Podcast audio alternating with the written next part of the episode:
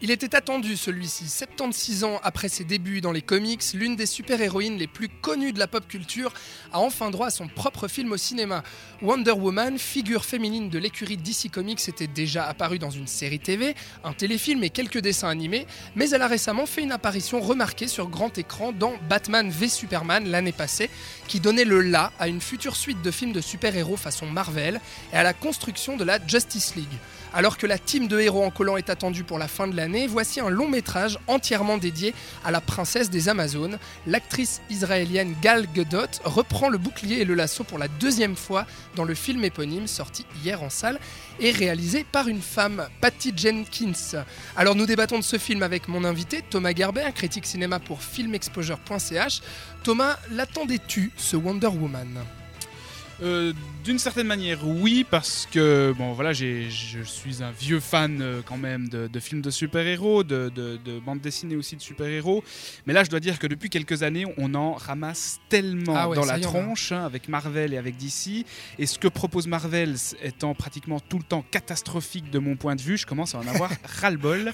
Et alors, oui, je l'attendais parce que j'ai toujours un peu plus d'affinité pour ce que propose DC, pour l'ampleur des projets de DC Comics, même si je suis pas pleinement convaincu par Batman versus Superman, donc je me Mhm. disais pourquoi pas, voyons ce que ça donne. Wonder Woman étant un personnage intéressant qui renoue avec la mythologie euh, grecque, qui a un aspect aussi que j'apprécie bien. Donc oui, je l'attendais, mais voilà, c'était pas pour moi l'événement cinématographique de l'année. Et puis, ben, Tout à fait.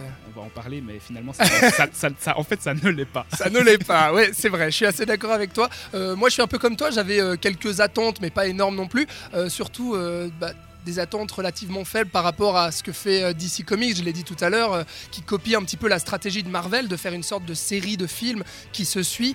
Et puis c'est vrai qu'avec les récents échecs, on pense notamment à Suicide Squad, bah, je me disais mais qu'est-ce qu'ils vont faire? Parce qu'ils produisent, ils produisent à l'appel. Qu'est-ce que ça va donner Wonder Woman? En tout cas, c'est en salle depuis hier.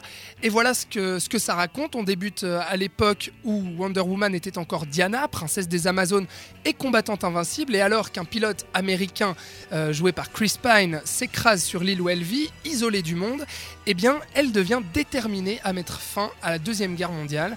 Elle découvrira l'étendue de ses pouvoirs, devenant alors Wonder Woman.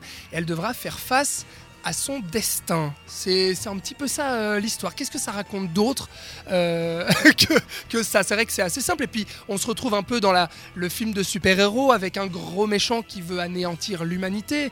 Euh, je prends des gros guillemets, mais c'est un petit peu ça Thomas quand même. Oui, disons que le, le film commence quand même par la photo qu'on a déjà vue dans Batman vs Superman, si je me trompe pas, où on voit Wonder Woman avec des soldats pendant la Première Guerre mondiale, que Bruce, sur laquelle, photo sur laquelle tombe Bruce Wayne. Et donc on commence vraiment le film par cette photo, puisque Bruce Wayne a retrouvé l'original, le cliché original, qu'il l'envoie à Wonder Woman. Et quand Wonder Woman reçoit cette photo, eh bien, elle va se plonger dans les souvenirs de cette Première Guerre mondiale, qui est l'événement dans lequel elle a pour la première fois exploité ses, talents divins et super-héroïques. et où elle a découvert aussi euh, toute la monstruosité euh, de la planète, de l'humanité, puisque c'est vrai qu'elle est complètement coupée du monde. C'est aussi ça, euh, une des, un des atouts du film, si l'on veut, c'est de développer en fait le fait que cette guerrière soit complètement dans son utopie, dans sa bulle, sur cette île isolée non seulement des hommes, mais isolée de l'humanité. Elle n'a aucune idée de ce qui est en train de se produire, qu'il y a une guerre mondiale. Et là, c'est vrai que quand elle va revenir, euh, enfin quand elle va euh, sortir de son île, partir pour aller euh, à Londres, et bien là, elle va se rendre compte de quand même quelques problèmes dans la société. D'ailleurs, c'est assez drôle. La réalisation montre, montre ça avec un changement de, de, de ton, de couleur, etc. Il y a tout un travail là-dessus, Thomas. Oui, c'est vrai que c'est une des caractéristiques de Wonder Woman depuis les débuts du personnage dans les bandes dessinées. C'est un personnage naïf qui croit que le monde est départagé entre les bons et les méchants de manière très claire. Et elle est persuadée que s'il y a des événements mauvais ou s'il y a du mal sur Terre, eh bien, ça serait dû à la présence du dieu de la guerre, donc Arès, et que si elle élimine ce dernier, eh bien, tout se passerait bien, tout le monde euh, retournerait dans les champs se faire des bisous et, et se marier pour avoir des enfants. C'est ça. Et donc, quand elle va arriver sur le, le front de la Première Guerre mondiale, eh bien, ça va remettre un peu en question ses- sa, sa- sa naïveté et sa vision très dualiste du monde. Et elle va se rendre compte eh bien, que finalement, peut-être que les hommes ont aussi du mal en eux et qu'ils ne dépendent pas forcément d'une entité supérieure pour les, rendre mauvais, mais qu'ils ont peut-être une complexité psychologique qui les rend parfois, euh, qui, les, qui les transforme en vrais salopards. Et Oui, non. Donc voilà, le- elle va. Ce qui est intéressant dans le film, d'une certaine manière, c'est que ces clichés-là et cette naïveté-là va bah, se percuter à la Tout réalité de la guerre. Wonder Woman est d'ailleurs le premier film de super-héros porté par une super-héroïne depuis Elektra en 2005. Euh, et puis euh, c'est ça aussi qui est intéressant en fait, c'est d'avoir euh, cette super-héroïne. Est-ce que c'est réussi, cette figure féminine forte? Est-ce qu'on ressent ce- le côté super-héroïque en fait réellement? Moi, je dirais que c'est le point positif du film, notamment parce que l'interprète euh, Gal Gadot est très bonne. Ouais. Et euh, en plus, c'est-à-dire que le film se- se- va se diviser en deux parties, selon moi. C'est-à-dire qu'il y a une première partie où Wonder Woman, enfin en tout cas dès le moment où on arrive sur le monde, dans le monde des, des hommes, elle, elle arrive sur, euh, elle arrive à Londres et elle arrive sur le champ de bataille. Et là, elle est, vra- elle est vraiment perdue. Elle n'a aucun repère dans ce monde-là. Elle va devoir suivre un peu bêtement euh, le personnage de Chris Pine, qui va tenter de lui faire comprendre la logique de ce monde. Ouais.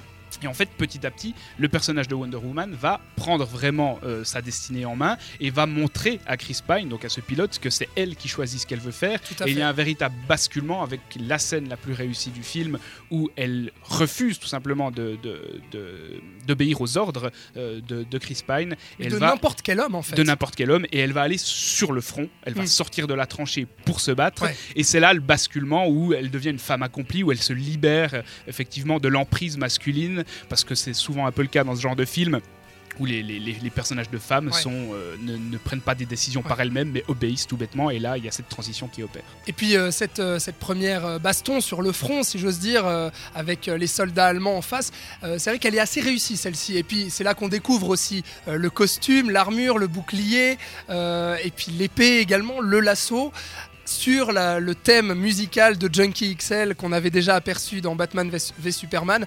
Enfin voilà, il y a quelque chose d'assez réussi là-dedans. Par contre, euh, c'est pas le cas de tous les combats. hein.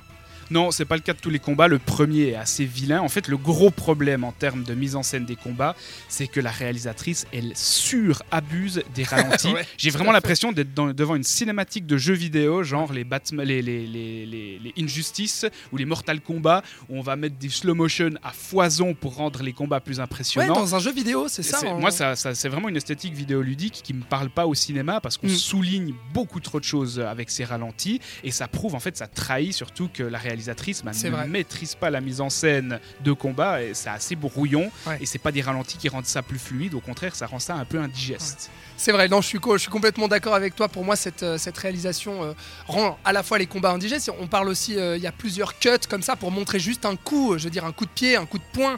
Euh, Il y a plusieurs plans qui vont nous montrer ça. C'est assez typique en ce moment du cinéma hollywoodien. C'est même assez agaçant. plutôt que de faire un espèce de plan séquence assez bien travaillé, on va faire plein plein de cuts comme ça. Donc ça rend le truc assez indigeste. Et ce qui est dommage, c'est que même Zack Snyder, qui est le réalisateur des ralentis, avait su se calmer dans Man of Oui. Steel et dans Batman vs Superman. Il avait su en faire un peu moins. Et là, mais il y en a beaucoup trop. Ouais, beaucoup, tout beaucoup à fait. On va continuer à en parler de cette mise en scène de Patty Jenkins, réalisatrice de Wonder Woman. C'est en salle depuis hier. On continue à en parler avec mon invité Thomas Gerber dans un instant dans 7ème art. Ne quittez pas.